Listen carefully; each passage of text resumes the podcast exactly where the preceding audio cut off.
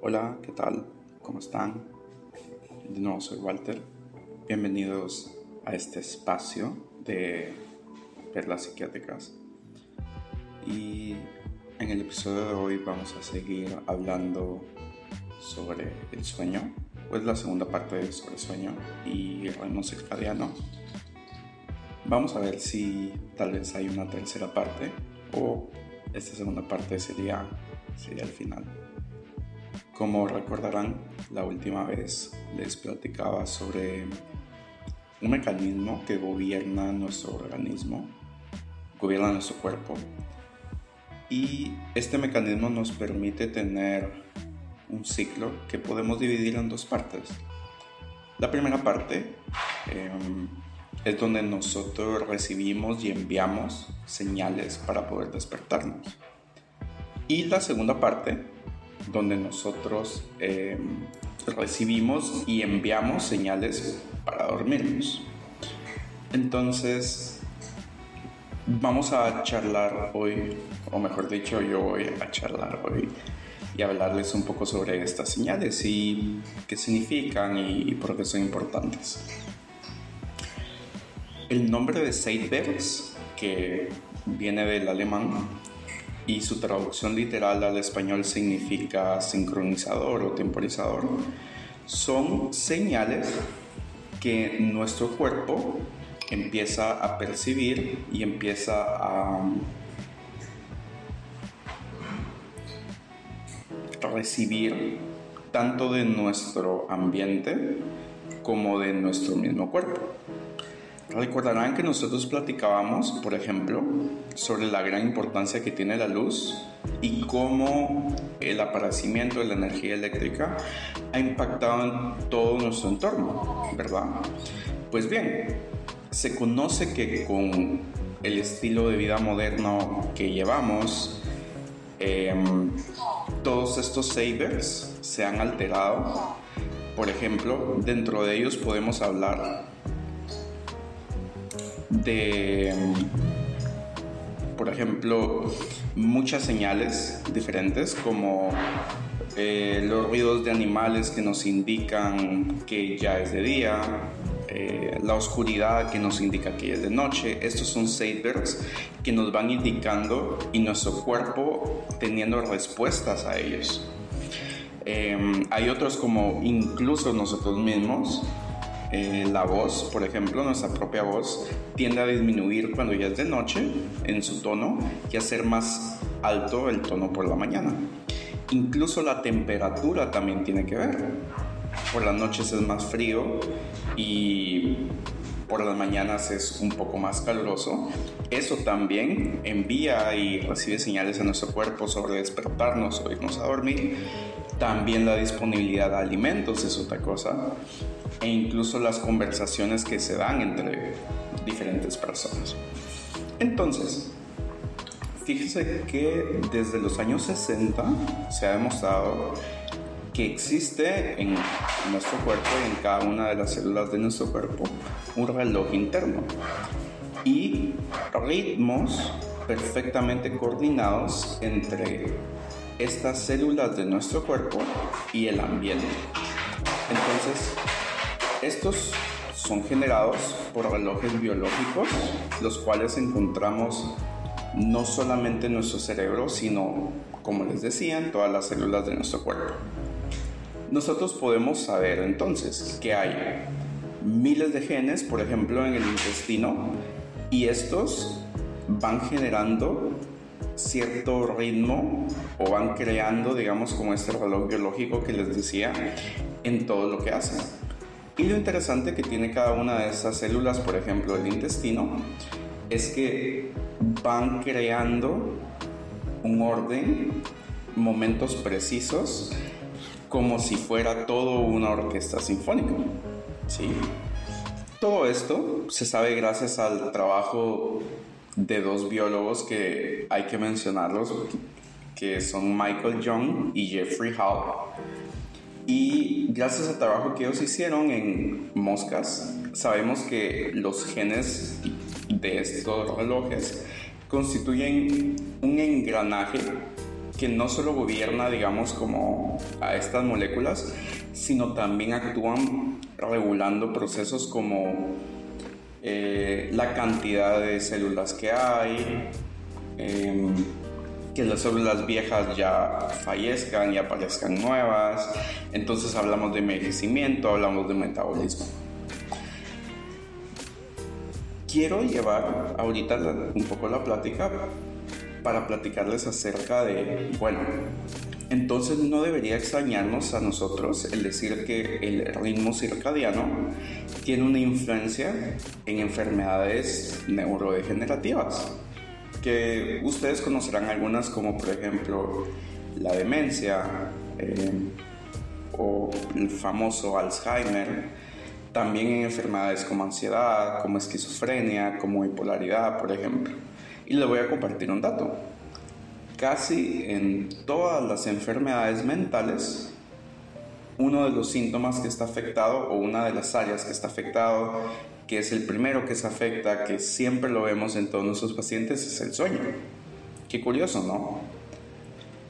Tanto es esto que en investigaciones donde los diferentes doctores alteran de alguna forma los relojes genéticos, por ejemplo, en animales, se han dado cuenta que cuando se altera, por ejemplo, algún reloj genético en un área, como yo les diría el cerebro, por ejemplo, se ha visto que los resultados eh, cuando se realiza eso es afectar y el impacto es fuerte en funciones metabólicas de otro órgano totalmente diferente, como el páncreas, el hígado o el vaso.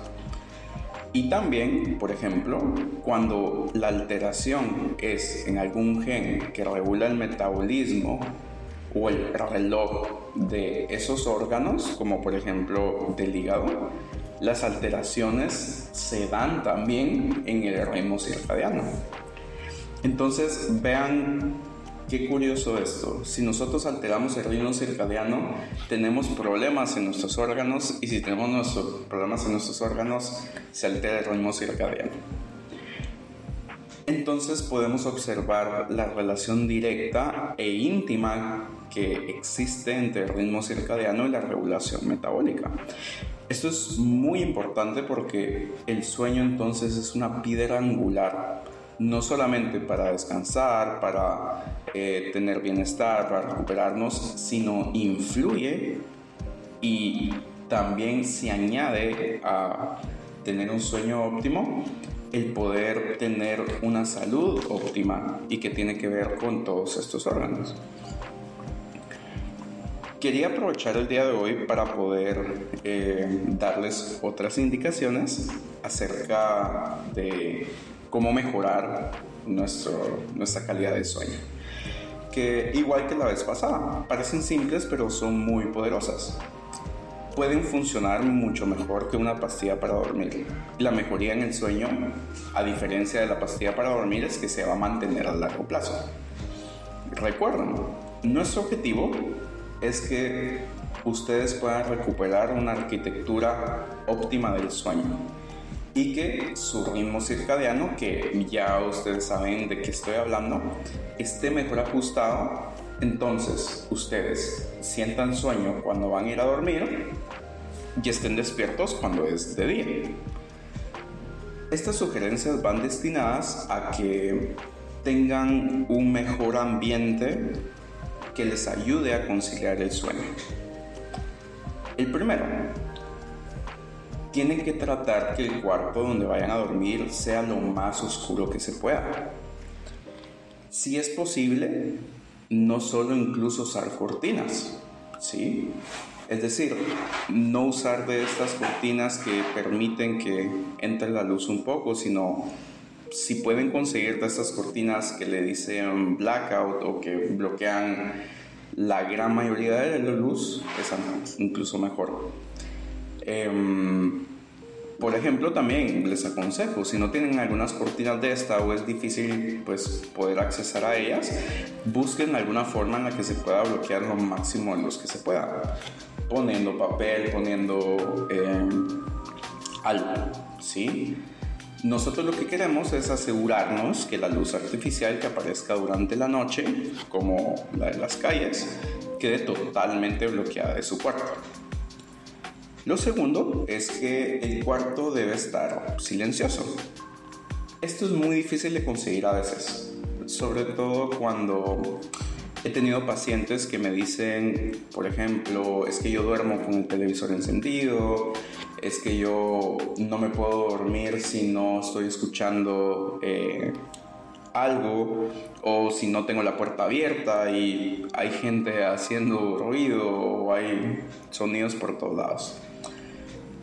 Yo lo que les voy a compartir ahorita y lo que les he dicho a ellos es que dentro de lo que se ha estudiado, lo que se ha visto, lo que funciona para regular el ritmo circadiano o que mejore la arquitectura del sueño es dormir en un cuarto silencioso.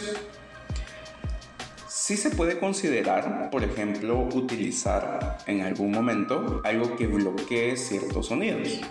Por ejemplo, eh, tal vez yo vivo en un lugar que es muy bullicioso, Em, escucho música a lo lejos o carros, entonces podemos utilizar, por ejemplo, em, algún dispositivo que genere ruido blanco, ruido rosado o lluvia, em, ya que hay algunas personas que pues les funciona, digamos, como esta parte.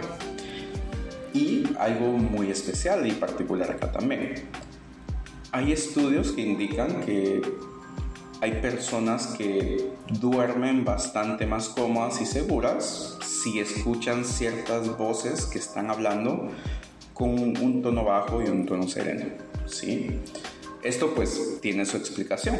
Em, les aconsejo que ustedes puedan experimentar y sacar sus propias conclusiones de lo que les funciona em, y lo que para ustedes es viable también, que eso es importante. Número 3.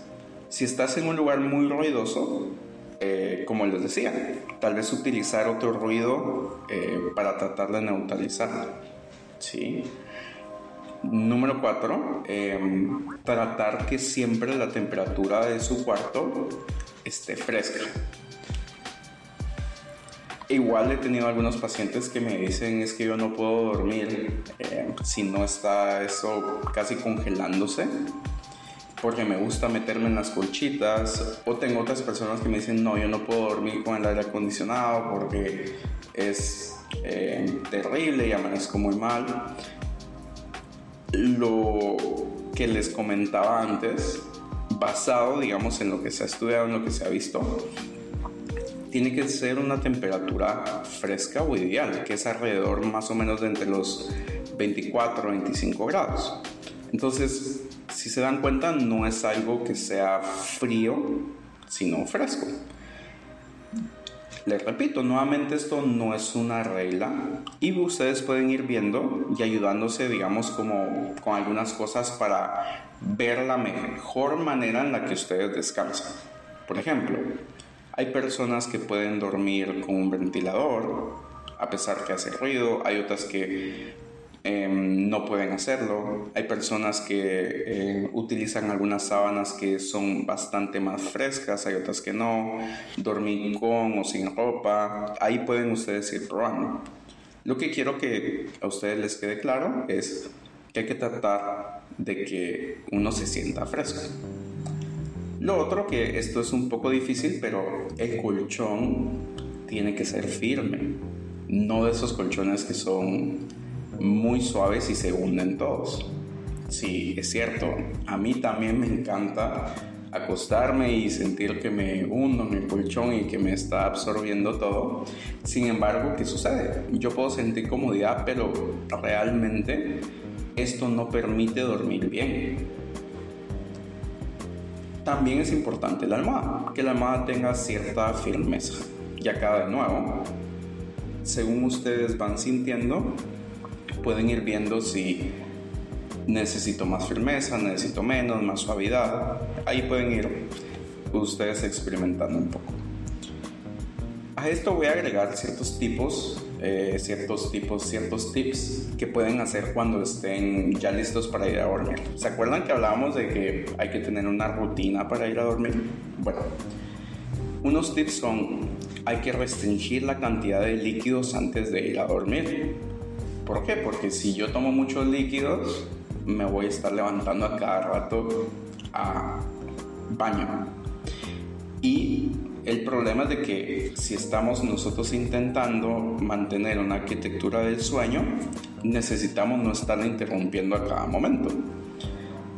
Esto va a hacer o va a disminuir las chances de que nos estemos levantando al baño a orinar en la noche y em, va a ser más fácil que tengamos un sueño continuo y eh, ininterrumpido. A veces hay personas o pacientes que me dicen que les da mucha sed en la noche y que necesitan tomar dos o tres vasos de agua. Yo lo que les recomiendo es distribuyan esos vasos por lo menos unas dos o tres horas antes de irse a dormir. Y si de verdad tienen mucha sed en la noche, pues traten de limitarlo lo más que puedan. Medio vaso, un cuarto de vaso incluso tal vez solo mojarse la boca, como que haya una sensación de, de que necesito hidratarme. Y esa es la otra cuestión, que si antes de ir a dormir yo tengo mucha necesidad de tomar agua es porque no me estoy hidratando de una forma adecuada las horas antes. El segundo tip es para que no se les dificulte mucho dormir, eviten comer unas dos o tres horas antes de ir a dormir.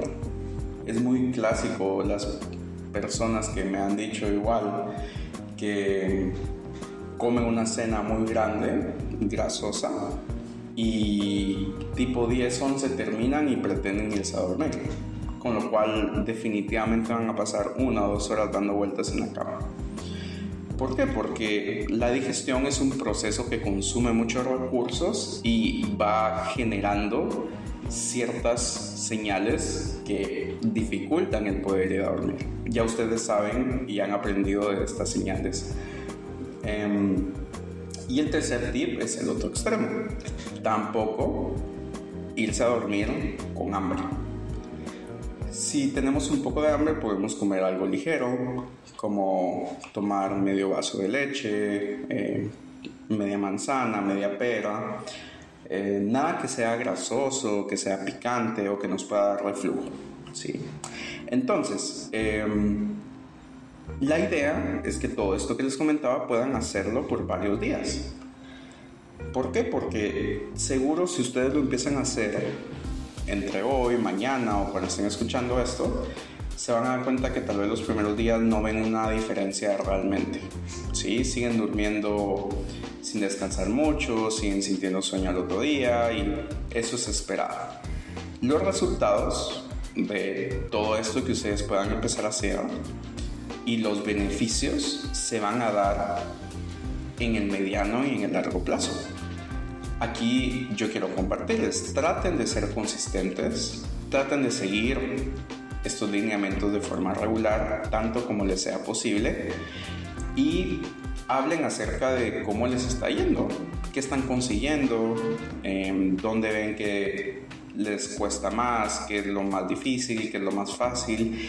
Incluso ayuda mucho construir como un plan que puedan compartir si duermen con alguien más, con esa persona, si duermen solos, pues con su familia igual. ¿Por qué? Porque se ha visto que las personas que comparten cierto plan tienen más chances de poder conseguirlo que las personas que lo hacen callar. ¿sí? Entonces, bueno, eso es todo en este episodio. Les agradezco muchísimo por la escucha.